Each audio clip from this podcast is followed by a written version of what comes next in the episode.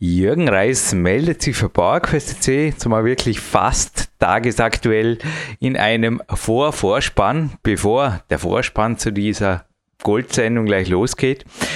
Ja, nach einer traumhaften Morgenwanderung und nachmittags geht es für mich in einen roten Herburger Luxusreisebus zu einem Trainingslager über meinen 40. Geburtstag rüber. Und an sich stände es mir jetzt vermutlich zu, ich hätte jedes Recht, jetzt irgendeiner großen Firma, die eh nur die Weltherrschaft will, da die Leviten zu lesen, weil Marc Protze hat was bemerkt. Es ist ein Hauptteil, der ausnahmsweise nicht live on tape ist, sondern das Gröbste konnte, glaube ich, behoben werden, was uns irgendwo leicht entgangen ist. Wir wissen nicht, woher es kommt. Also wenn Zuhörer eine ähnliche Erfahrung gemacht haben, Tipps wären sinnvoll, aber schwer zu sagen. Es kann auf der Gegenseite sein, ich will natürlich auf keinen Fall im Studiogast eine Schuld zuschieben, die er eventuell nicht hat. Es war bei uns im Lautsprecher nicht hörbar. Wovon ich spreche, es ist eine Werbeeinblendung drin in diesem Interview. Es ist bereits zweimal passiert, seltsam. Also wir haben an sich eine hochprofessionelle Software hier. Wir haben auch gesicherte Verbindungen. Aber ja, ich werde in Zukunft einfach wieder zu meinem Smart Home Phone greifen oder übers Festnetz versuchen, die Telefonate besser zu machen. Das Problem ist, an sich ist die Voice over IP Sprachqualität sehr gut. Darum wählen wir auch dieses Mittel aber ja, warum auch immer, woher auch immer, also wenn Zuhörer ähnliche Erfahrungen gemacht haben, Voice over IP, dass da irgendwo Werbungen reingeschummelt werden und wie man die wegkriegt. Sage jetzt einfach mal auch sorry, Magnus Mitbö, if you hear this. I don't know where it came from, but it is there und man kann es natürlich nicht rausschneiden.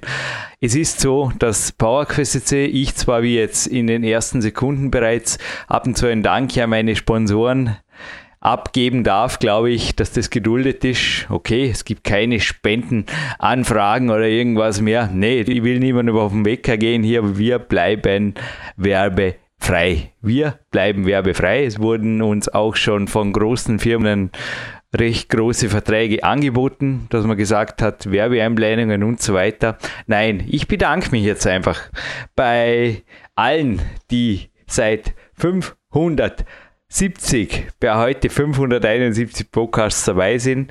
Allem voran meinen Coaches, Trainingslagergästen und Seminargästen und auch Coaching Walk Gästen, die das Ganze finanzieren.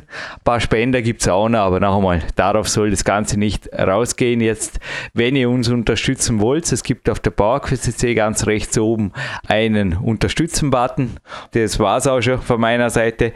Bedanken möchte ich mich allem voran derzeit bei Marc Protze dem Mann hinterm Mischpult und auch Master of Music. Und bei Philipp, einem Coachie.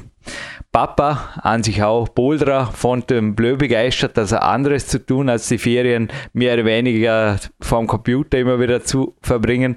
Aber er hat auch was bemerkt im Podcast, da kann ich einfach auch nur sagen, da hat irgendjemand der großen üblichen verdächtigen Buchstaben, die eben die Welt beherrschen, wieder einmal die Richtlinien geändert und die Spielzeiten in diversen Apps. Ich habe sowas nicht, also ich höre mal Podcasts nach, wir waren einem ganz normalen MP3-Player an, am liebsten in der Natur, wo kein Internetempfang oder irgendwas, ich wüsste nicht wozu, erforderlich ist. Ich bin da oldschool, genieße es einfach, hatte noch nie ein Problem, aber anscheinend gab es mit den Spielzeiten auf diversen Apps Probleme und die werden auch behoben. Und zwar bei allen 571 Podcasts und noch den zukünftigen. Crazy. Philipp, danke, danke, danke.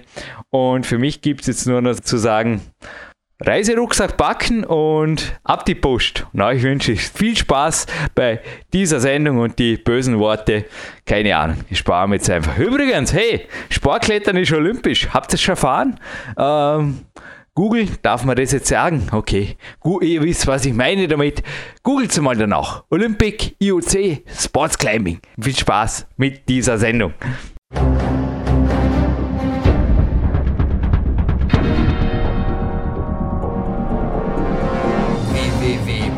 CC, der kostenlose Kraftsport-Podcast für alle, die fit werden und bleiben. Präsentiert von Jürgen Reis, Dominik Feischl und peakprinzip.com. Jürgen Reis begrüßt euch live on tape am 14. Juli 2016. Und wir hören jetzt gleich einen Podcast. Und was ich jetzt gleich sagen will, bevor ich meinen Studiogast hier jetzt direkt hier im Studio im Vorspann vorstelle, wir haben den 14. Juli und jetzt ist Chamonix gewesen, also der Weltcup-Auftakt. Und der Hauptteil, da hat mich der Hauptstudiogast leicht überrascht. Der ist eben nicht jetzt an diesem Wochenende online gegangen, sondern so um dem, ja, um Mitte August rum, also direkt vor Imst und der Goldstudiogast erklärt er selber warum. Aber ja, kurze, lange Vorrede. Zuerst mal herzlich willkommen im Studio. Marc Hammann, hallo. Hi Jürgen. Wie darf man dich vorstellen? Der eine oder andere Insider wird auch sagen, Jürgen Reis, das kannst du eigentlich schenken. Der war schon x-mal, dreimal bei PowerQuest CC, heute mal viermal, gewaltig. Dominik Feischl hat ihn bereits in Sendung 82 zu Gold gekoren, also als flinker Kraftpulsten beschwärmt. Und ja, dann folgten drei weitere Sendungen. Und inzwischen Familienvater, Klimareigesellschafter, Big Country Kletterlegende und einer der stärksten alpinen Sportkletterer auf diesem Planeten. Fällt noch was?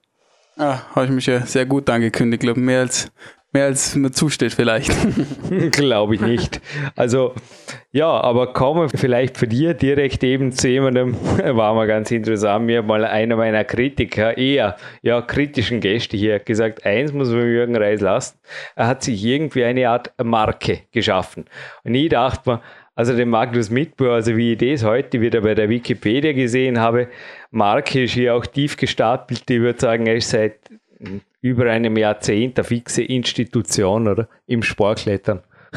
Ja, Magnus ist, glaube ich, jetzt auch schon 28 Jahre, was ich weiß, oder? 2005 wurde er Juniorenweltmeister und ich glaube, er ist auch, also er hat vieles, das ihn auszeichnet, auch sein Körper ist ja, glaube ich, absolut was, was nicht nur bei YouTube aufgefallen ist, sondern auch jedes Jahr im Kletterweltcup denkt man sehr crazy. Also ist sicherlich kein, kein 0815 Lead-Weltcup-Kletterer, kann man, glaube ich, so sagen. Ja? Nein, schon ein super Allrounder. Ich kenne ihn schon, seit er jung ist und ja. aus der Innsbruck-Zeit. Und was bei ihm halt echt lässig ist, oder bei so Sportler, wo ohne Trainer aufgewachsen sind, dass ja. sie selber sehr reflektiert sind beim Training und mhm. gut einer seine Schwächen und Stärken kennen. Darum ist es echt ein interessantes Interview geworden. Ja, war auch schon einige Male bei uns. Also am besten hier Nummern zu datieren, das tue ich euch einfach nicht an. Die merkt man sich eh nicht. Ich hoffe, ihr seid jetzt auch irgendwo im Freien am Walken mit dem Podcast, wie ich übrigens auch heute Vormittag super Podcast-Walk gemacht habe. Nach einer Wanderung habe ich hab gesehen, der Thomas Kovic hat Chamonix, also den Auftaktbewerb gewonnen und als wir mal gepackt, haben wir den 515er Podcast nochmal geschnappt. Aber am besten einfach Magnus in die Suchfunktion der PowerQuest Homepage eintippen seht ihr, also er ist eigentlich auch Teil der PowerQuest C Klettergeschichte, kann man so sagen. Also da war immer wieder, aber ich habe heute gesehen, 10 Touren 9a aufwärts, eine 9b bis 8c onside kletternd am Felsen am Weg. Und jetzt im Interview wird eh hören, da spricht er plötzlich von Guinness Buch der Rekorde und einnahmigen Klimmzügen am kleinen Finger. Ich meine, wer tut sich sowas an? Also sicherlich niemand, der jetzt nur unter Anführungszeichen auf Lead äh, sich spezialisiert. Im Weltcup meine ich. Ja, Magnus ist sicher ein Typ, der immer wieder neue Herausforderungen Verrückt. sucht, das merkt man ja. Verrückt. Ja, jetzt aber kritisch hinterfragt. Glaubst du, dass er, ja, ist schwer zu sagen, ich meine, er wird jetzt 28 im September. Also apropos, ich werde in den, in den Tagen, ich sage nicht genau wann, werde ich tatsächlich 40, jetzt wo der Podcast online geht. Ihr braucht es bitte nicht besuchen, um mir zu gratulieren oder irgendwas. Also ich werde bei einem Trainingslager fern vom Peak County sein, wo ich bin, werde vielleicht irgendwann einmal erklärt, wenn ihr mir einen Gefallen tun wollt, es liegt ein Haufen Elektroschrott. Ich sage es jetzt einmal so, neumodische Art hier am Schreibtisch. Der Marc sieht gerade, es ist einiges draufgegangen hier im Studio. Murphy's Law hat ziemlich zugeschlagen, Venture Danger. PowerQuest CC unterstützen. Dies ist kein Spendenaufruf. Es gibt mehrere Arten, unseren Podcast zu fördern. Bitte auch hier auf der Homepage, da gibt es nur, nicht nur einen Spenden-Button, der ist irgendwo links mittig, sondern rechts oben gibt es einen Button, der heißt PowerQuest CC unterstützen. Das bitte lesen, also damit wird zu mir und auch dem gesamten Team hier bei PowerQuest CC. ja, ich bin immer nur, ich sage immer, ich bin der, der hier lässig sprechen darf mit interessanten Gästen im Studio. Da schreibt mehr dahinter. Der Marc hat es auch in der Zusammenarbeit mit Marc Prozzi und Co. mitgekriegt. Es ist ein Team dahinter. Wenn ihr mir eine Freude machen wollt, unterstützt einfach PowerQuest CC. Aber ja, jetzt zurück zum Magnus. Wie siehst du ihn? Also auch seine Zukunft jetzt. Ich meine, er ist genau wie du Gesellschafter. Ich glaube, in Kürze, jetzt wo das Interview online geht, ist er schon aktuell vermutlich einer der größten und besten Hallen Norwegens, nehme ich an. Wie siehst du deine Zukunft? Ja, Magnus ist schon zig Jahre jetzt dabei beim Weltcup und kann mir gut vorstellen, dass er da auch langsam Gedanken macht, was mhm. folgt nach dem Weltcup. Und das ist sicher ein Projekt, wo er hat mit der Kletterhalle. Das andere ist, wie er sich sportlich weiterentwickelt. Da bin ich auch schon ganz gespannt, was da ja. rauskommt, weil ich glaube nicht, dass der nach dem Weltcup noch ähm, komplett aufhört mit dem Klettern. Das kann man nicht vorstellen. Auch nicht mit dem Wettkampf klettern. Man sieht ihn eigentlich in so vielen Wettkämpfen. Er gibt sich ja speziell in Norwegen.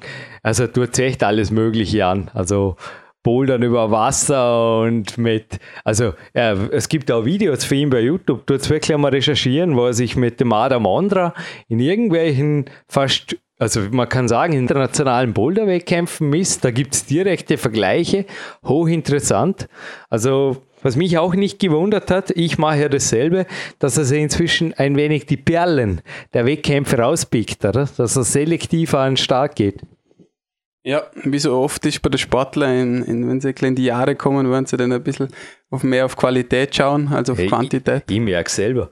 Ich, ich schaue jetzt ab und zu die Trainingsprotokolle an. Da hat schon du mit mir trainiert. Der Zeit, wo ich im Weltcup um die halbe Welt geflogen bin, also um die Zeit, irgendwann 2003 wäre ich jetzt schon in Russland, in Singapur und was sie wo gewesen.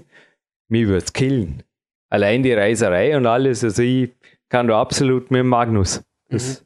Macht durchaus Sinn, ja. Ja, ja würde ich sagen, starten wir bald mal rein in den Hauptteil. Ein letzter Tipp noch. IFSC, die offizielle Homepage und auch IFSC TV bei YouTube. Da gibt es jetzt sicherlich auch wieder eindrucksvolle Bilder. Wir sagen jetzt eh im Abspann kurz was dazu, aber Imst, Österreich kann man glaube ich schon sagen, ist auch bei den Kletterern, auch aufgrund der Organisation, aber auch des Venues, also einfach der Open Air Arena, glaube ich, einer der beliebtesten Weltcups in jeder Saison, ha, seit x Jahren. Kann mich erinnern, ich glaube 1998 war der erste Weltcup in Imst, wenn man jetzt nicht täuscht, oder 97. 97. 97. Mhm. Le Grand gewonnen hat. Habe jetzt, es war jetzt frei zitiert, nicht recherchiert. Aber ich glaube, kann man schon sagen, oder? Imst eine große Geschichte. Also ja, das ist Wahnsinns ehrt mich Arena, natürlich aus Österreich, der Einstieg jetzt. Ja gut, norwegische Nationalhymne und wir hören uns noch in einem Abspann, sehr besonderer Art. Auch ein musikalisches Werk kommt, ne? Und ja, dann gibt es eine Runde mit einem Gewinnspiel. Danke, Marc Hammann, und wir hören uns im Abspann. Ja, viel Spaß mit dem Interview.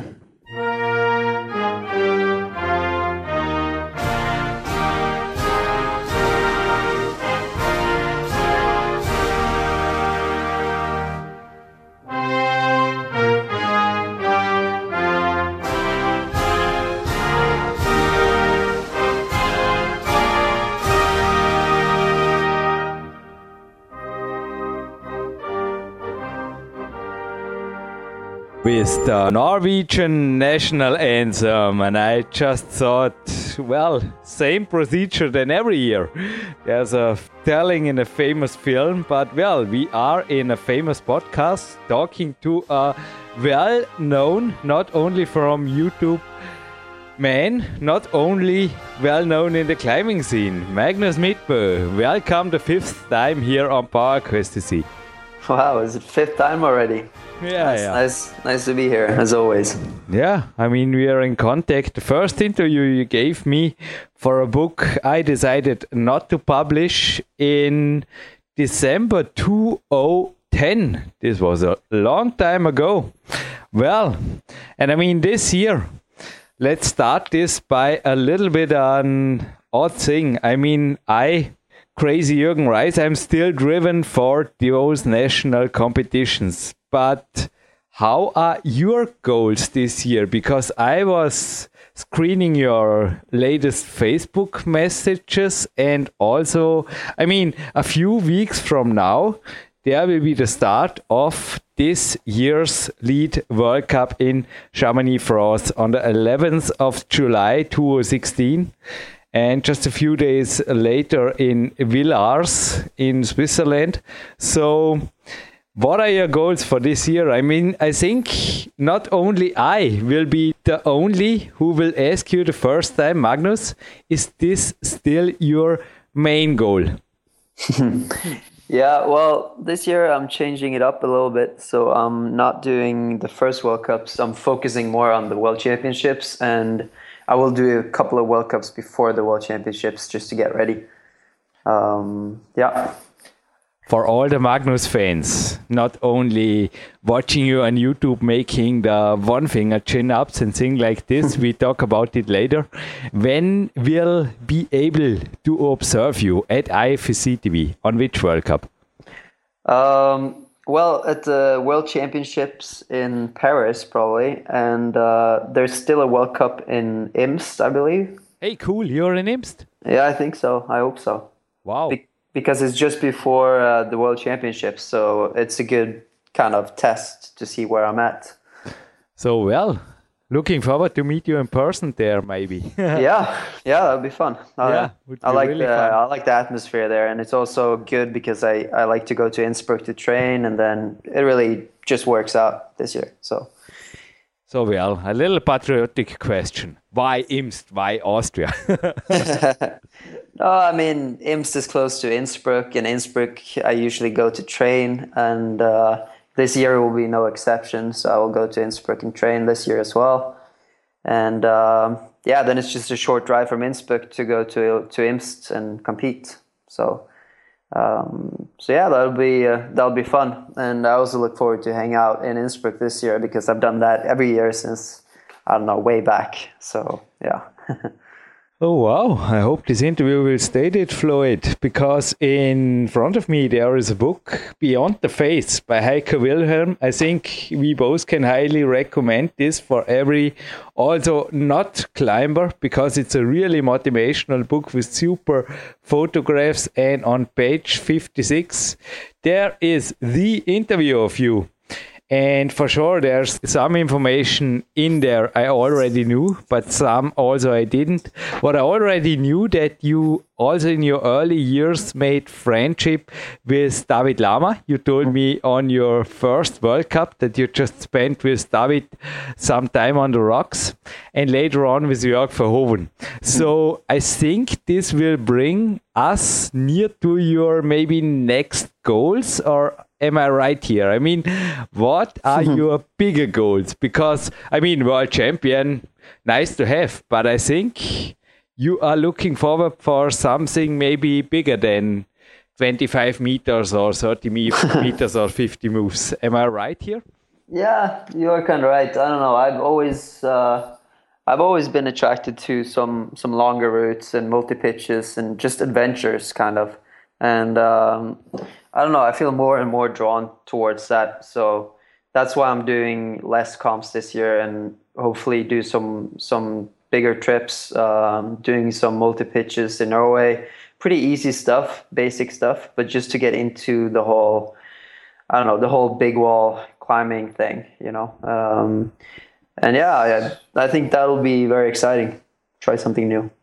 So from drawn to the dawn wall, or uh, yeah, and in, in, you know in friendship of Jörg and David, or give us some exact information. But I think I'm on the right path. Ich bin Robert Lewandowski. I don't know. I haven't talked to them so much about it, but obviously to do a big wall, you need to have a good climbing partner. So.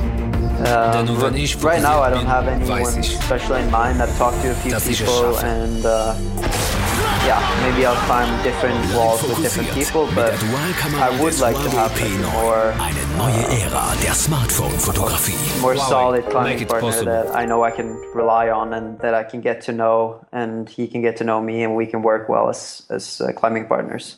So yeah, I'm on the lookout for sure for a climbing partner. Yeah, okay. So we can make a request, and everybody who is interested in doing something really adventurous and making history with Magnus, he can write you on your Facebook account as well as sponsors. Is this okay? yeah, sure.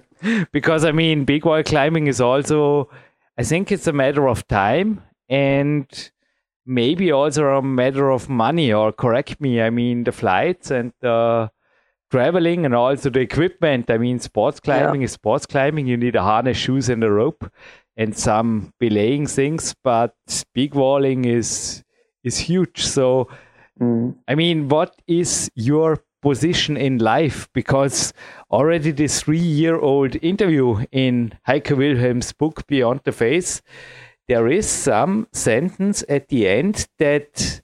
I mean, I think it's true that you have sometimes the time to reflect the bigger questions of life in Spain, but particularly for someone forging his own way. This is the original quote. It's not ever that easy that you make the right decisions. So you're a well educated young man becoming 28 this year. What are your mm. plans? What are your goals in life?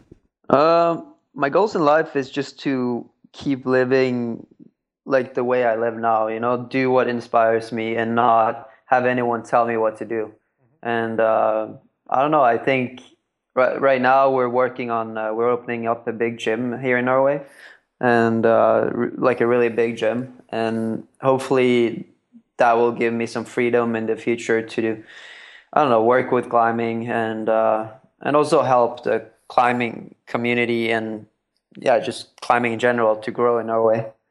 Um, yeah. You mean you start working as a route setter, or have you joined the no. cooperation of the climbing wall? No, I joined the cooperation, um, planning everything. You know, like uh, business wise and uh, and everything, and how the gym should look like. And I'm also an investor, and oh, nice. so I'm, yeah, I'm kind of a big part of this gym. There, of course, there there are a lot of people involved, but I'm one of them. So I'm very excited for that. Great. But back to the time you will need somewhere overseas who is taking care of you, also financially, sponsors, and also. Yeah. I mean, it's uh, you know, as I said, sports climbing is sports climbing, and mm. some trips in Europe and World Cups, they also I know they they cost some money. Yeah. But I think I have no experience, but I just can think that big walls are much more effort in every yeah. every corner. Well, this will be a like semi big wall, so they don't require a lot of gear, but obviously some planning. And I'll also probably do. I, I hope to do more climbing in Norway, and so th- it won't be too expensive flight wise and stuff. And uh, but I'm also really fortunate when it comes to sponsors. I think. Uh, I don't know. Uh, I have really good sponsors that I trust, and they give me the freedom to do what inspires me and um, yeah, just uh, in general, I feel like I'm I'm really fortunate to to have this position. I mean, I have worked hard for it, but I feel fortunate. Yeah. Yeah, you did. You worked hard, yeah. and from your maybe not from your tenth year old Magnus life on, but also in this book, I learned something new that your mother gave you the chance to climb in a gym once a week in Bergen. And tell us about your early years. Let's skip back to the very beginning and maybe also the details because I hardly be believe that you just uh, did sports once a week and what did you did the last uh, i mean the rest of the days it's unbelievable i mean you went really fast mm-hmm. evolution as a climber. How did you arrange this almost alone? Well, yeah, I mean, I got into climbing by coincidence. Climbing was not how it is now. Back when I started climbing, it was not like now. If you ask any kid, they've all tried climbing at a birthday party or somewhere, but it was not like that back then. So I tried climbing by coincidence. My mom uh, got a tip from from her hairdresser, um, and yeah, she decided to take me to to go climbing because she thought that was something I would enjoy. Um, so she took me and uh, and in the beginning there was no like youth classes or anything, so I could only climb once a week in the beginning, and I think that really triggered something because since I was only allowed to climb once a week, it was really like the day in the week that I was looking forward to. Um, it was climbing was the thing that got me the most excited uh, out of anything. So so it started like that. Um, so I only climbed once a week for probably half a year. And then gradually I could climb more because I made friends with some of the people from the climbing gym and they allowed me to come and climb uh, more myself. Um, but yeah, I don't know. I, I didn't climb that much in the beginning, but that was only the first half year. Um, and I think that not having like free access to the climbing gym in the beginning maybe even triggered my my hunger for climbing even, even more. So maybe it was a good thing. I just thought about maybe. I often think back what would have become of me when I started climbing with Sven. On the other hand, I say, hey, I'm knocking on wood. My fingers are still healthy. And I think also you made it through your career without any, yeah, or do you have any issues now after 18 years of of climbing? nearly mm. 18 years. Yeah, no, I mean, not at all. I I've never been injured. I've had some, I mean, a stretch or something that I could rest for a couple of days and then it's over, but no injuries at all. Yeah. So I've been, I don't know, people call it lucky, but I don't know if it's mm. luck or, uh, yeah, it's hard to say. But one thing we have in common too is that we both loved, I think, training from the early years on. I mean, mm. I also, like you, resisted going outside to the rocks because I wanted to train and I find it in the gym better because mm-hmm. the, there it was controllable. I had good conditions. I also the effort was often much less in bouldering or in making circuits. How were you uh, dealing with the somehow more rock driven people in Norway? Yeah, well, in the beginning, it was not. If you trained, you should not say that you trained. Like, training was looked down upon in climbing uh, when I started. So, but that's like one of what the. you mean. Yeah, the one of the things that I mean, I've always been really stubborn, and I always done things my way, and I don't. I mean, I care about what other people think, but in the end, I will do what I think is right. So, I don't know. I think I helped change that. Um, yeah, that whole philosophy in Norway, you know, like I was honest from the beginning and, and, and I told people that I, yeah, I do really, I do train hard. And I think it's less arrogant to say that you train hard to achieve your goals. You know, it's not, it's not, uh, I was not just born a strong climber, you know, you have to work hard for it. And I think that's important for people to know. So, so that they can train hard as well and maybe motivate people. I think that's, I mean, when people tell me that I motivate them, that's like one of the biggest compliments that I can get. Yeah. Also on YouTube. I mean, today I didn't start it. I looked up on my I have offline computer in my bedroom and I start my day always with some warming up. I was looking up for your movie. I didn't found it and I started on my hard disk. I started today with Chuck Fryberger's Exposure Volume 2, Chapter 2. And there is some hardcore training. You might know it from Dmitry Sharafutdinov. And he is telling that his training is mostly physical. But I think there is a little bit of misunderstanding in you, isn't it? You also pointed it out in all of our interviews, but please, once again, how much training do you climb? I mean, to make it easy, without wearing climbing shoes, so without a technical aspect or climbing or bouldering? Um, well, I think it's gradually uh, become more, but uh, I would say, like now, I would probably do uh, an average 20 minutes a day or something like that uh, of uh, barefoot climbing, like campusing and stuff. Okay. Yeah. And the rest is climbing with shoes. Yeah, with shoes. And before it was just a couple of minutes. So five minutes, like seen in the YouTube movie. yeah. Well, it was maybe I did one hour, but then it would be two weeks till the next time I did one hour, you know. But, but so, I mean, to make in 2013, back then, one mm. million people watched you on YouTube. I mean, it's mm. crazy. Also, the influence you had on the scene, and also there was a woo, there is a strong guy in climbing, not only these little guys. I mean, how do you see the scene this yesterday in the evening? I was observing, I don't know if you have seen it, the finals of, or one of the finals in Japan now of the IFSC Boulder World Cup. and I was just smiling because the women, they look much more muscular than the men. really? yeah, I think it, in average it is this way. yeah. As far as, as you look at the athletes, or a not climbing coach will say, uh, what's going on in the sports. So, yeah. how do yeah. you see the evolution of climbing? And some year, I think, yeah, yeah, yeah, it's getting more athletic, and in other years, it's mm, still the same, like in the 90s. You know what I mean? Yeah, I know what you mean. I mean, it's hard for me to say. Uh, I think it's always been like that, but uh, but yeah, that's a nice uh, observation with the girls being bigger than the guys. I didn't. it is. I didn't think about that, but you might right. Yeah.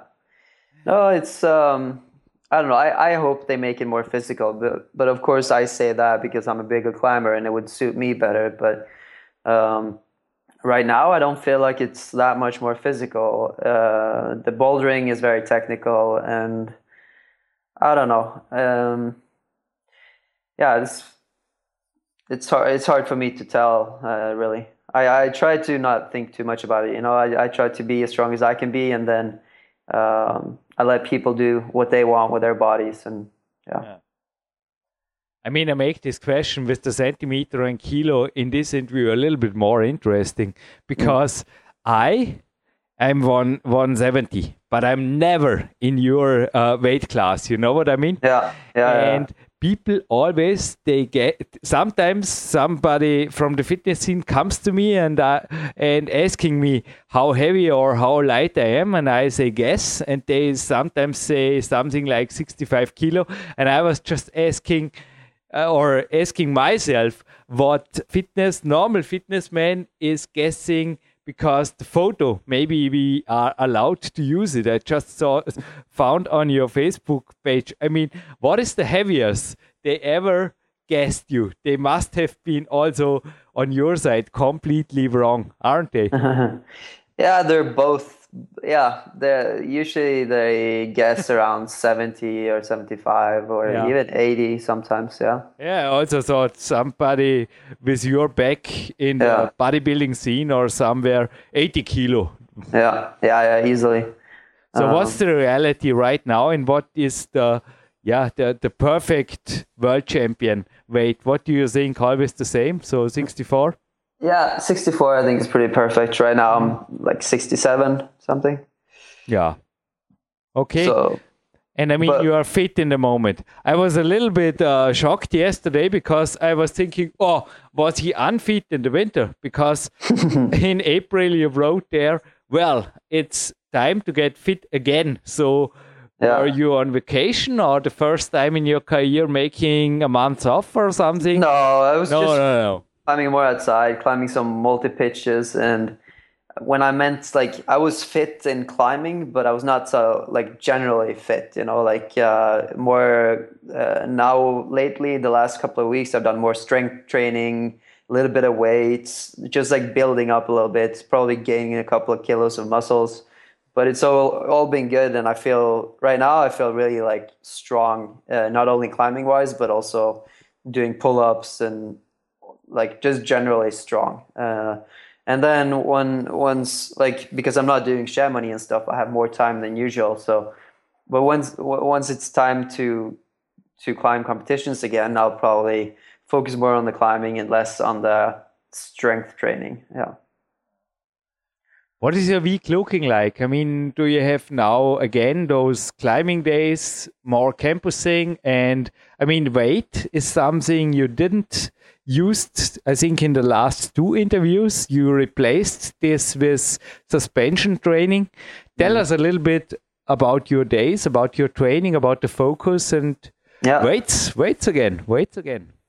Well, I think maybe the structure comes with age. You know, like right now, I I, I like to, for example, on the hangboard, I like to put extra kilos on me and see uh, like how long I can hang for.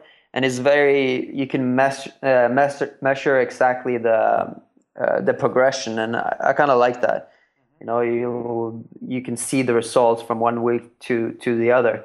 Um, so right now, I, I do a lot of I do a lot of training and campus boarding and, and dead hangs and, and stuff like that. And when I say weight training, I don't mean like bulking up doing bicep curls. You know, it's it's more I put weights around my waist and do pull ups, or uh, I do one one arm pull ups with weight in the other hand, and and yeah, hanging off bad holds with with weight on me. So that's more what I mean about weight training. But um, yeah, I enjoy that type of training, and especially since I've been climbing so much outside, I feel like now it's good to have some structure and to do a little bit of, uh, of more like serious training, and then probably in a couple of weeks I'll I'll go climb outside in Norway and let go a little bit. I don't know. I I try to do what motivates me because I feel like I can't really force those things. Uh, so right now I'm uh, I'm pretty psyched to get just get stronger overall. Um,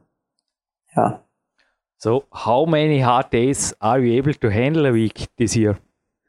um, I think uh, yeah, five or six days. I I try to do when I, on a hard week of training.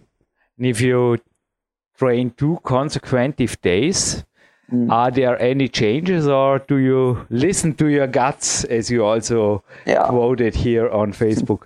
Yeah, I also I always try to listen to my body. I think that's important, and um, I try some like sometimes I like to be completely rested. You know, when I go on a rock trip, I I feel like I'm resting kind of. And I think that's important. You know, if I'm at home for more than two weeks and train really hard, then it's just gradually I'm going to get weaker and then I'm going to complete the sessions with maybe 90% or 80% and then it's gradually going to go down and I never get the quality that I need and then it's kind of just a waste. So I like the the rhythm now with uh, two weeks on, two weeks of rock climbing and then two weeks on and then resting. I mean, I don't see anything wrong with resting two or three days if you feel really tired once in a while um, just listening to your body, I think, is important. I was looking forward for this interview. I think it was a dream of mine two days from now. Also, yeah. you only gave me yeah one message yesterday, but I was flipping through your concepts of training from I think five years ago. Mm. And there wrote something about when you make more than ten repetitions, make it harder. And I'm making some negative lever variation crazy stuff with a gymnastic ball between my a big ball between my legs and I'm sore like hell now. In my midsection it was so lucky that I was allowed to climb lead because it's not so demanding on mm-hmm. the body power. But what are your favorite exercises beside the weighted pull-ups you told me?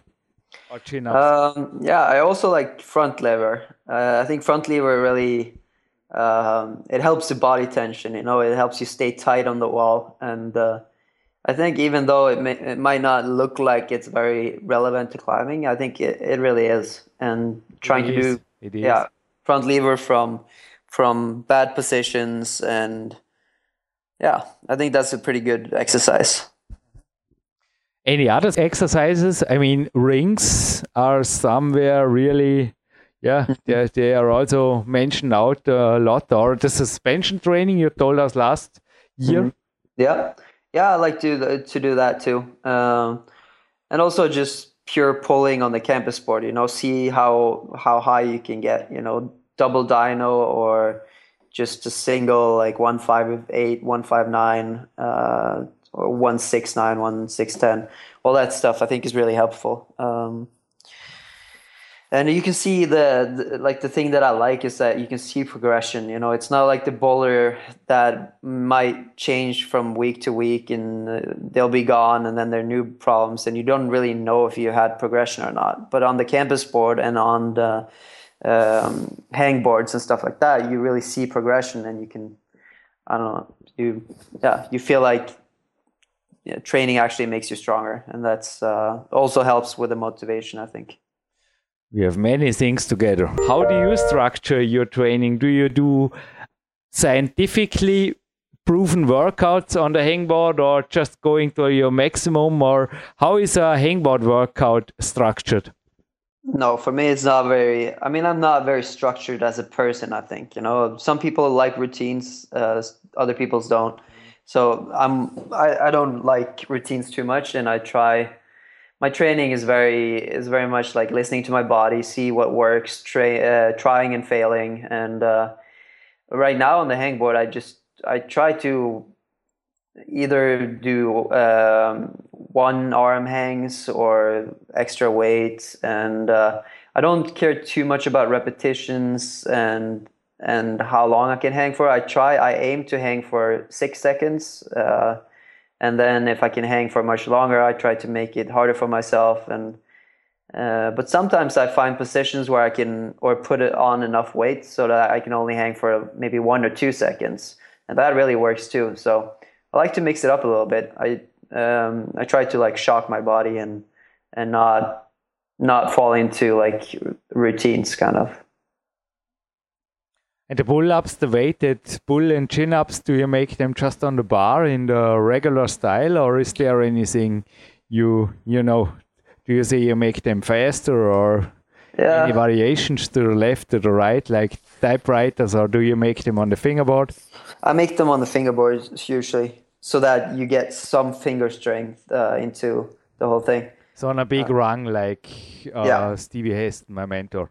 Yeah, but old, old, school training. Old school. old school training, yeah. But sometimes old school training works. Yeah. Stevie likes you, by the way. He will like this interview. so, if you add now that you do some floor work like push ups, I think then he is finally absolutely lucky. he became 59 a few days ago. Oh, wow. Yeah. Still strong. Still strong. Yeah, I mean, uh, one question to the antagonistic stuff. Your weight training in your earlier years was much more in the weight room, also with dumbbell push ups and things like this, shoulder presses. Do mm. you do them anymore, or do you think maybe like in the last year, suspension training enough? No, I mean, I actually I've gone a little back to doing uh, more like push ups and mm-hmm. antagonist training. So that's um, enough no, I, I, have done that lately. I have done more of that. Um, like uh, the last couple of weeks, I've done quite a lot of that training actually. Um, push-ups or weights? Yeah, no push-ups and a little bit of weights and okay. just to feel in, like fit in general. Mm-hmm. Uh, especially if when I come from like in trip, like outside climbing trip, I like to, I don't know, just do a lot of training just to get overall fit, and then I can start specializing. Uh, after that. So also like normal bodybuilding training. Sorry yeah. for the yeah. yeah. Okay. And what about your this was a tricky thing. I, I flipped through the Facebook page just yesterday and then I read about that you are really fit now and made a one arm chin up after a failure on your little finger, so your pinky, I think it's called in America. Mm-hmm. And the next posting was about a world record in the Guinness Book of Records. Mm. And it was something about, correct me, I don't have the page in front of me, 17 or something done by somebody I don't know. I think he's no climber. And mm. the next quote was I can do this better. so tell us about because this is, I mean, for sure you can make history on a big ball, but to make history in the Guinness Book, Maybe mm. also a nice idea to impress your grandchildren. yeah, maybe. I mean, I think that record is uh, is very. I mean, it's easy to beat, and I think a lot of people could, and uh, I think just no one has really. And it, it, the same goes for. There's also a world record for uh, for uh, pull-ups with um, with the middle finger, like using two two hands, and that is I think 25 or something, and for the pinkies it's 16. So it's very low, and I think if if I wanted to really make a record, I would almost try to double that. You know, try to do maybe like 32 or something pinky pull-ups, and and um, yeah, I think maybe 50 with the middle finger should be possible. But uh, but also like I did it from a sling, and the official record is from like these metal rings. So it might be a little bit harder, but I still think that um, I don't know if anyone attempts to beat the record, they should try to do it by more than one pull up. Try hopefully do it by at least ten more or something. But yeah, I mean, it would be nice. I don't know how to get in touch with the world record people at the Guinness World Record, but maybe uh, maybe I will arrange it sometime. Magnus, do you allow me a little bit a critical question here on PowerQuest CC? Yeah, of course. Because it was not Sven Albinus who is doing the German part of this interview with me. It was a guest, and I don't tell a name and a nation, but he visited me in winter, and he was a big Magnus fan. Okay, mm. on warm up, he was able to do a perfect lever or lever on a bar, he was super strong in core, also driven to bodybuilding. He also showed me pictures of his home gym, and I was thinking, wow, this must be yeah awesome to climb with this man. And we were training the first day, and as I said, he was impressive. And the next day, he came, yeah, well rested, and we went to the gym here, and he was not able to perform a 6C and we, yeah, we came to the decision that he have to climb more climbing specific. Mm. And I mean, John Gill, the grandfather of the bouldering or the founder of inventor of bouldering, he had some critics that he was overemphasizing also in his books the I mean, his use here, he built his strengths by being a gymnast. And in his books, he wrote about the rope climbing, of levers, of one hand levers. And there were some critics, even in America, that because of his influence, some people became much too heavy to be good climbers. so, I mean, you want to be history. I think every man want to make history and leave a legacy. This is also yeah. what I want. Here also PowerQuest CC should mm. be a part of my legacy some when in, don't know, I hope 100 years from now. Mm. but it's, yeah, it's big fun to, to me to make this project. Yeah. And also you, did you ever had the experience meeting maybe or i hope never that somebody get injured you know by by doing stupid things? I think everybody also a new film of mine showed up at youtube just yesterday. It's called peak days 2 and also you see there some exercises they might be dangerous if you are not healthy. But mm. if you are fit i mean a good body, like Patrick Matros also wrote in an interview, can handle a lot of a lot of physical stress. And what do you think about the facts I just brought up? Do you ever think about this? Yeah, I mean, I, I know a lot of people who are really strong in training and who are not very strong in climbing. I think it's important to, uh, I mean, finger strength is the most important thing in climbing. Uh, and that's Super important. Point. Super yeah, point. and that's important for people to know. I mean, it's just like it doesn't matter how powerful your race car is if you're driving only on your rims, you know, without wheels. It doesn't matter. So it's it's the same in climbing with fingers. Like you need strong fingers, and then you can start building the rest of the body afterwards. So uh, I, I, think um, yeah, people should uh, should definitely train more finger strength, me included. But um, yeah. I think every climber hey, back to the history. Listen mm. up, all scientists and also all historical track recorders. This was a quote by Magnus Midtbø speaking on 15th of May 2016. The wheels of the climbing sports are the fingers or is the finger strength. Okay? this was good. Yeah. This was really great. But yeah, back to the principles of your training. So also Stevie Haston said always skills first. So mm. I think you spoke about 20 minutes of your training doing some thing without the shoes on. Mm. Is it fair to say that 80% of your climbing is skill oriented? Yeah, I think so. Mm-hmm. Also in winter, always, all year round. No, I mean in winter I climb mostly outside uh, in Spain. So it's uh, even more. So then it's a 90, 95 yeah, percent yeah, skill yeah. oriented. Yeah. Yeah. I think so. And that's important for people to know. I mean, uh, I think especially for beginners when mm. they are no more 12 or 13 years old. Yeah. Isn't it? Yeah, yeah, yeah.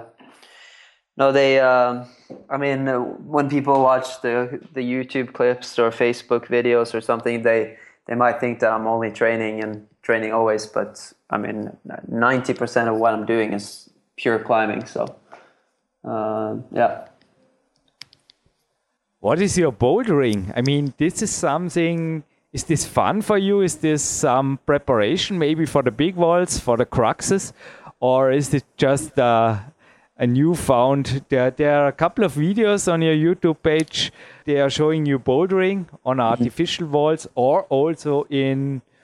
I think those boulders you make they are pretty hard. You're not watching for something that is downgraded or I don't know. It's it's mm-hmm. crazy. Yeah, it's. I mean, it's pretty hard. Bouldering for me has always been fun. You know, I. Uh, I think it's a personal thing, but for me, I don't get the same. Uh, feeling when I top out a boulder as when I top out a route. I've always been more satisfied doing a hard route than a boulder. So um, it's not like I'm going to switch to bouldering or anything, but I do like to boulder, and I think that it um, it really gets me fit just to try hard boulders. Um, and yeah, so I, I kind of see bouldering more as training, and uh, but it's it's great fun. I mean, it's very social and I mean, there's a reason why it's getting more and more popular. You don't looking for upgraded, not downgraded boulder. Sorry to put this yeah. correct. Oh yeah. But after the interview, I mean, I was really. It was a great climbing day. Also, looking forward for your interview in the afternoon. And before this, I was making some mental preparation. Also, you know, some autogenic training and these things it helps me special in the competitions. What do you think about this? Is it necessary or do you spend any time in the day doing a nap or focusing on what you have achieved in the first workout and um, no i don't really do that but i mean i can't i i would uh, uh, if it helps you then it helps you you know it's uh, i think that's also very individual i've never done anything like that but um, but I know some people do, and if it works for them, then that's great. Mm-hmm. How many hours do you sleep at night, if no nap during the day? Uh, I think sleep is really important, and I always try to sleep as much as possible.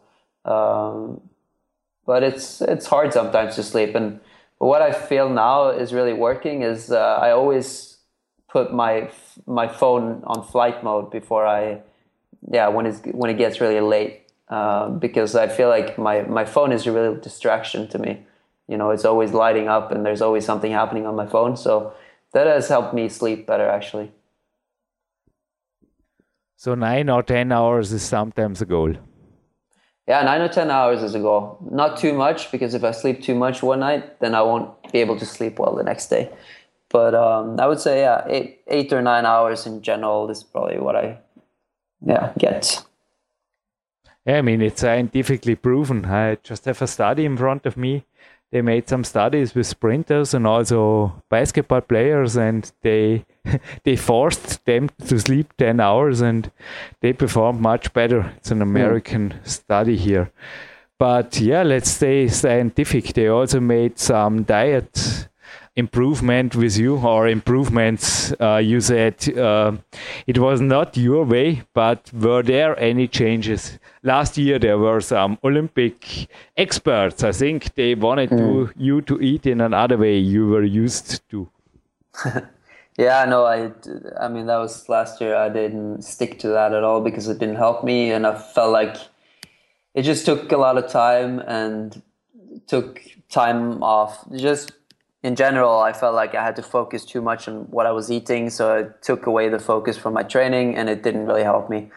Um, and yeah, so I went back to what I used to eat before that, and that's pretty normal, I, would say. Um, I've cut out something called snus. That's a Swedish tobacco. Um, which is really common in, in Scandinavia, and I cut that out um, in September last year so I've been without nicotine now for eight months, and that's, I mean, that's a big thing for me. That was probably the hardest thing I've done all year, um, and it's still a battle to to stay um, stay that way. But wow. but it's uh, it's given me a lot of energy. I feel like I have now I have a lot of energy to to train and and yeah, just in in in general, you know, like with nicotine, you easily you get lazy and you kind of yeah, I don't know. It's easy to get stuck in front of the TV instead of doing something. But now I feel very like I have more energy than I than I used to. So that's good. It's a really honest interview. I mean, I had really the wrong mother to try anything like this. Yeah. I always say my mother, she's a sort of kind of a holy person. I don't know. But yeah. alcohol, nicotine, and all the stuff, drugs yeah. for uh, yeah, go, and still it is. But I mean, this is. I mean, in the young in the young scene, it is uh, sometimes a problem. Also, mm. I I know I don't say any names or any you know any sports centers they use it, but can you recommend it for younger and also any athlete at all age to get through this hard process and get rid of this stuff? Nicotine. Yes, snus and, and things like this. I don't yeah, know what. I mean, I can. I, I think it's just uh, for me. I, I tried it. it. but I I'm just seeing what yeah. you just said. That there are some people on some days they are somehow they are looking at me, and I think they are looking through me. Yeah, no, I mean nicotine is not too bad. It's it's like uh, it's not as bad as smoking cigarettes, but at the same time, it's very uh, addictive. It's uh, it's really really addictive. It's like so so in the beginning, I thought I I had control and I just did it once in a while, and then it was okay. But then it gradually got more and more, and now that like when I saw how hard it was for me to quit, I really I, I kind of want to keep it that way because I don't think it's good to be that addicted to anything. so um, better stay addicted to training, as Heiko wrote here in his book. Yeah, that's much better. I mean, really, is addiction to training something we both sometimes have in common? Because I think what we also both have in common that we didn't make a break longer than a few days the mm -hmm. last decade or something like this. Yeah, uh, yeah, no, I, I feel like I am addicted to training and uh, it just my mood and everything. If I don't train, if I don't, I don't know, if I don't feel good in my own body, I don't, my mood goes down and just life in general doesn't seem as uh, enjoyable. Yeah, I mean, count me in without guilt, no problem. Yeah, yeah no, I think addicted to training, that's, uh, it's a good thing, you know. Um, as long as you don't overdo it, of course, you should always listen to your body and yeah uh, enjoy enjoy training you know? It should not become like a, a complete obsession but um, i don't think yeah there's nothing wrong with being addicted to it. The worst things to be addicted to i think. Yeah I think it's allowed. The only yeah. thing that is okay to be addicted to. Yeah. For other sports, I mean, without any addiction, but I love my running on the rest days, even though I don't overdo it.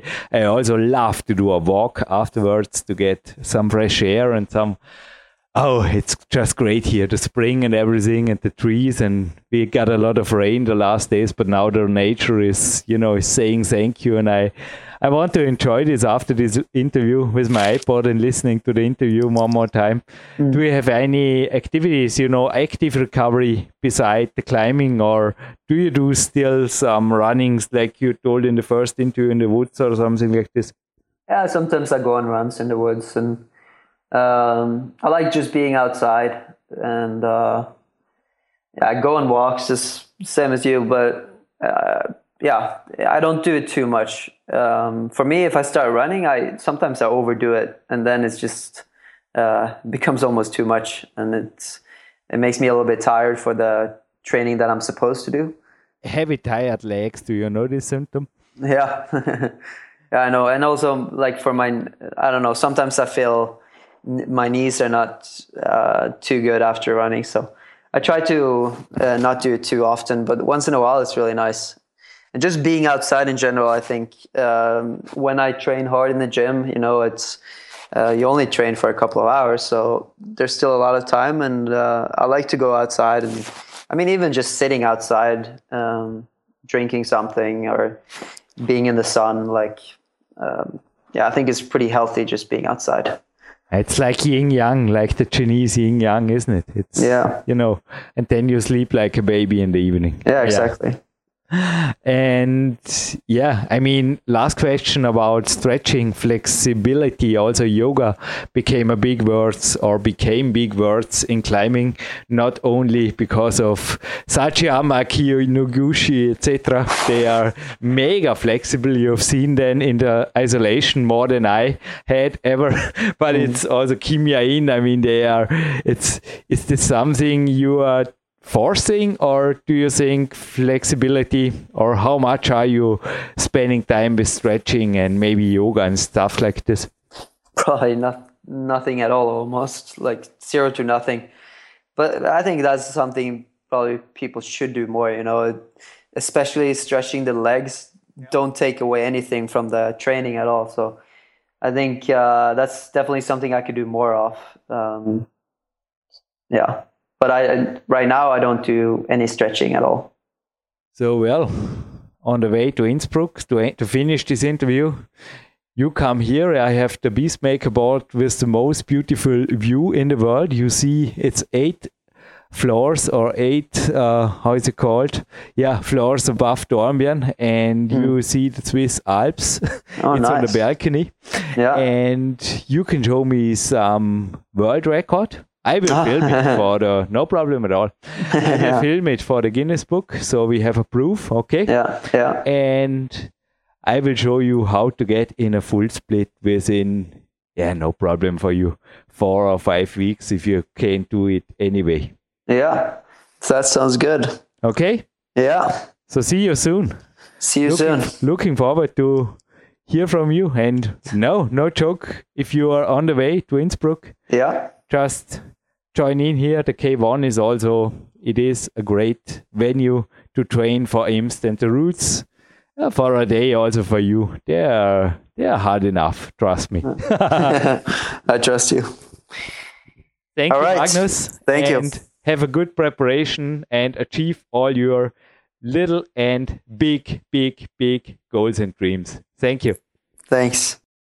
Jürgen Reis, Marc Hamann zurück im Studio. Marc, was hat dich an diesem Interview jetzt besonders irgendwo? Es waren ja doch einige Novitäten dabei, da spezielle Geschichten dabei. Die Einfingerigen fürs Guinness-Buch habe ich ja erwähnt. Wäre das auch was für dich? Ähm, für mich persönlich, das würde, würde mich nicht so motivieren, aber interessant war schon die Aussage, was er vielleicht noch am Weltcup machen will, dass er das Ohr Richtung Meerseillängen treibt. Das ist ganz oft bei bei Sportlern, wo zuerst viel im Wettkampf unterwegs waren oder in der Halle, dass es nachher, wenn sie älter werden, am Fels treibt oder auf längere Sachen, da kommt ein bisschen der Abenteurer in ihm heraus. Da bin ich schon gespannt, was er da macht, weil mit so einem Potenzial, wie du schon gesagt hast, dass man, dass er schon über 10 ANA gemacht hat, ähm, da ist natürlich irre viel möglich ähm, bei langen Sachen. Wie wäre es für dich, wenn sich Magnus meldet als Seilpartner für eine noch schwerere Tour, wo du sagst, boah, bisher hatte mir das nicht zutraut, aber würdest du selbst als Familienvater nach ein paar Wochen irgendwo in die USA fliegen oder irgendwo? Ja, oder jederzeit, nach Norwegen? Oder? Mal jederzeit bereit, ja. In, in einer Woche starte ich sechs Wochen auf Norwegen, also so, so weit weg ist er nicht. Zum Magnus? Ja, weiß nicht, ob ich treffe. Ich habe noch gar nicht mit dem ähm, kurz geschlossen, aber vielleicht treffe ich ihn, ja. Bin ich gespannt, ob es was ergibt, ja. Aber ich glaube, es war wieder ein faszinierendes Interview und auch eine ja, eine runde Geschichte. Also er kommt wirklich immer sehr, sehr. Er ist einfach eine Marke. Ich lasse es dabei. Ja, man merkt auch, dass er ein richtiger Vollblutkletterer ist. Das ist ja. alles, was er im Training erzählt, ist immer sehr spezifisch ja. auf Klettertraining angepasst und man merkt, er macht sich viel Gedanken. Das, wo das beim Vorspann erwähnt haben, wenn einer selber noch nie einen Trainer gehabt hat und immer selber trainiert hat, dann musst du halt viel Gedanken machen, wenn du ganz an die Spitze willst, wo es äh, fehlt und wo es noch Potenzial hat nach oben. Gell? Also ich muss zugeben, ich bin nach dem Interview sofort in die Soul Runner, die kennst die Schuhe von mir, die Zehenschuhe, meinen Zehen ein bisschen frische Luft gegönnt beim Walk zum Bioback, Stadelmann, Brot geholt und dann habe ich eine, Stunde am Balkon, du warst vorher gerade bei mir, habe ich einfach Magnus-Training hingelegt. Nee, es war vieles, wo er gesagt hat, dass wirklich sich auch bei mir eigentlich gezeigt hat, dass sehr effektive Übungen sind, was er jetzt gesagt hat, noch sehr einfache, aber ja, gerade jetzt für einen Kletterer effektive Trainingsstrategien. Er hält den Ball flach, aber dennoch mit Qualität. Ja, was voll interessant wäre und was sie ganz viele Kletterer vielleicht wieder mal vor, vor die Augen führen können, war die Aussage, dass äh, die Fingerkraft schlussendlich das ist, wo, wo limitierend ist. Und voll. wenn man das nicht, die Schwäche nicht kennt oder nicht gescheit trainiert, dann nützt dann die beste Bodypower, was dahinter steckt, nichts, sondern dann muss man wieder bei der Basics anfangen, ja.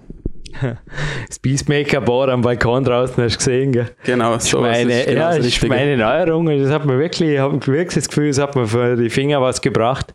Eins hat übrigens, danke Christian Benk, eins hat da übrigens auch der K1 gesponsert und die Bankerings in der K1, die sind auch, also kommen vom Banky Climbing, also Peacemaker, da hat der Bank Christian übrigens auch den Generalvertrieb für Deutschland, soweit ich weiß.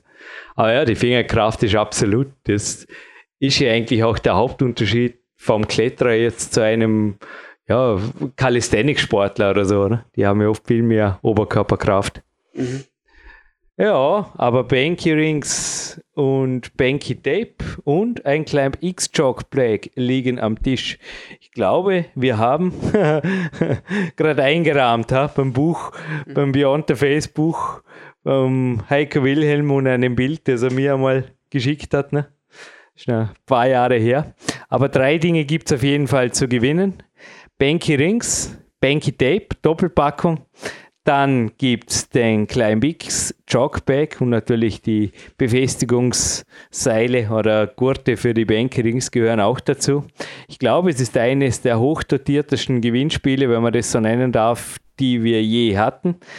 Der Dank gilt einfach der Christian Benk. Er hat gesagt, ja, ihm ist der Podcast so viel wert, er sponsert die Preise. Und ich hätte da ein wenig eine tricky Frage. Und zwar, ich hatte es vorher, der Marc Protzi war mit mir zu der Zeit recht viel auf Weg und es war ein Weltcup, wo mir der Magnus tatsächlich, es war der erste, wo ich ihn getroffen habe und ja, der Magnus ist wirklich ganz interessant. Wenn man ihn nochmal privat hat, dann plaudert er gerne aus dem Nähkästchen, ist wirklich ganz straight oder auch ganz natürlich, ganz normal drauf. Und er hat gesagt, er trinkt normalerweise keinen Kaffee, weil das ist Virtual Energy. Kannst du dich erinnern, dass ich das mal erwähnt habe?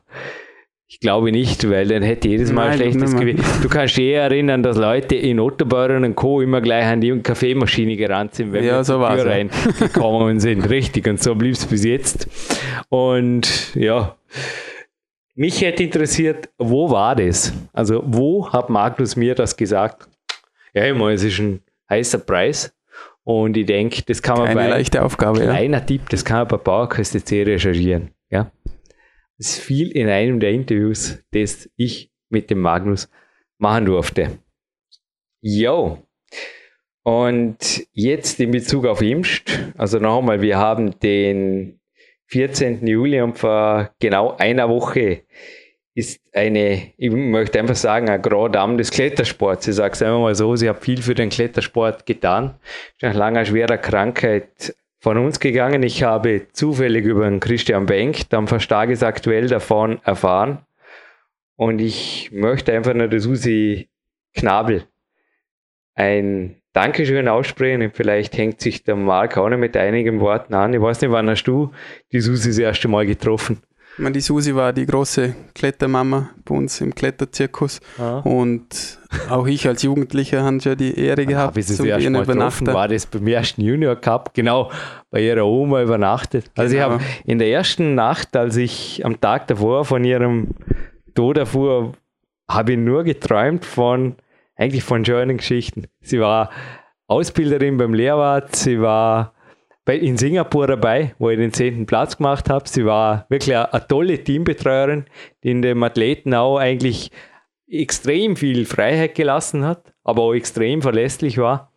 Und sie war allem voran, ich meine auch für einen Weltcup in Imst. Zuletzt habe ich sie in Ehrwald gesehen, du auch die, die Routen gesetzt hast, oder? Und da war sie Sprecherin und ja, es, es ist also viele wissen ja, dass ich auch das Alternativmedizin-Podcast.eu Projekt mit dem Magister Rudi Pfeiffer betreibe. In meinen Augen sind auch manchmal Entscheidungen, und ich finde es auch für die Familie super, dass das einfach so gemacht worden ist. Ich weiß auch nicht, wenn sie die, das Lebensglück steigern, finde einfach toll, dass da, keine Ahnung, dass, dass es sowas gibt, trotz moderner Medizin, dass man einfach nur sagt, ich danke. Ich, ich lebe einfach mein Leben und ich, ich glaube, es war ein Leben, das einfach bis zuletzt viel, viel gebracht hat. Nicht nur für den Klettersport.